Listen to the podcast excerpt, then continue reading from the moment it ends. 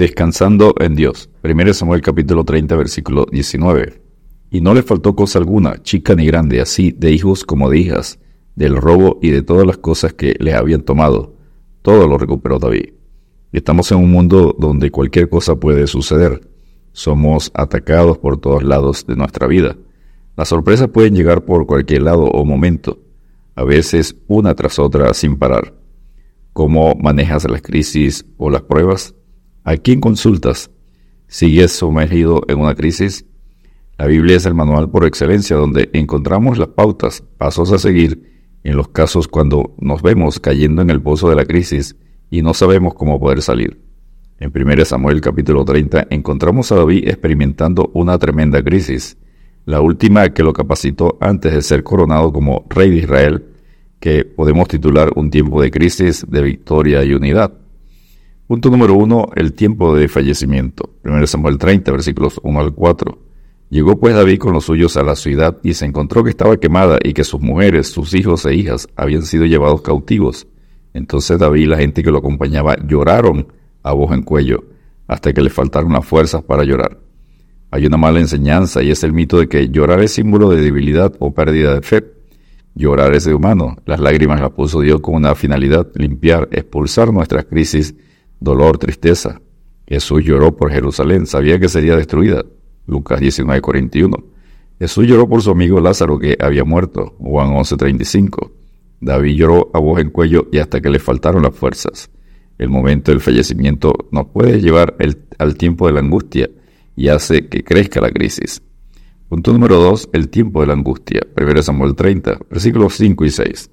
Las dos mujeres de David, Aidonab, Jerreelita y Abigail, la que fue mujer de Abal, el de Carmel, también habían sido llevadas cautivas. David se angustió mucho porque el pueblo hablaba de apedrearlo, pues el alma de todo el pueblo estaba llena de amargura cada uno por sus hijos y por sus hijas, mas David se fortaleció en el Señor su Dios. La angustia es equivalente a ansiedad extrema, miedo, estrés y depresión. ¿Qué hizo Jesús cuando estuvo angustiado en el Getsemaní? Buscó la voluntad de Dios y descansó en él. Dios respondió la oración y envió un ángel para fortalecer a su Hijo amado.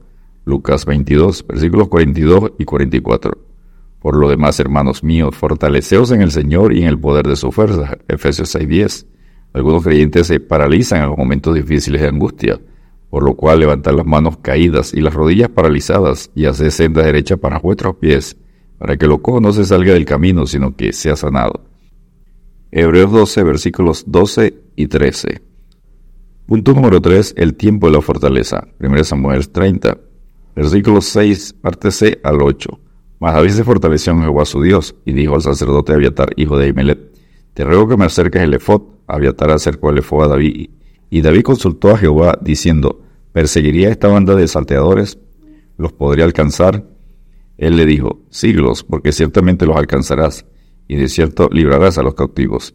En tiempo de crisis necesitamos la luz, la dirección, el consejo de Dios, y seguir como Moisés, que se sostuvo como viendo lo invisible. Hebreos 11:27. Jesucristo afirma, yo soy la luz del mundo. El que me sigue no andará en tinieblas, sino que tendrá la luz de la vida.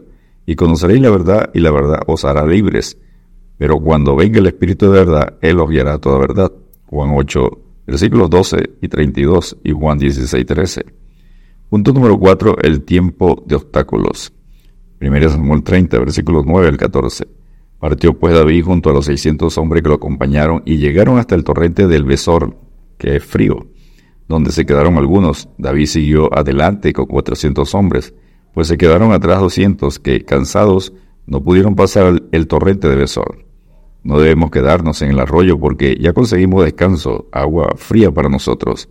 ¿Y qué de nuestra familia? ¿Que se pierda cautiva por el enemigo? No. Debemos continuar con la fuerza del Señor, luchando por nuestras familias.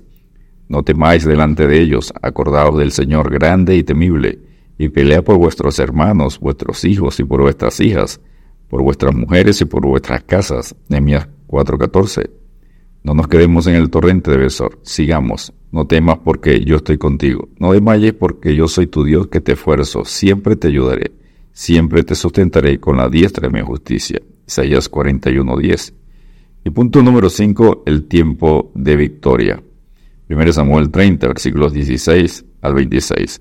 David ayudó a un esclavo egipcio abandonado por su amo y éste lo ayudó a ubicar el campamento enemigo. 1 Samuel 30, versículos 13 al 16.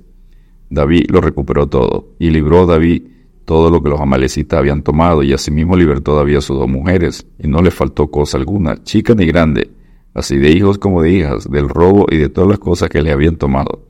Todo lo recuperó David. 1 Samuel 30, versículos 18 y 19. David repartió el botín entre su ejército y envió un presente a los ancianos de Judá. 1 Samuel 30, versículos 20 al 26.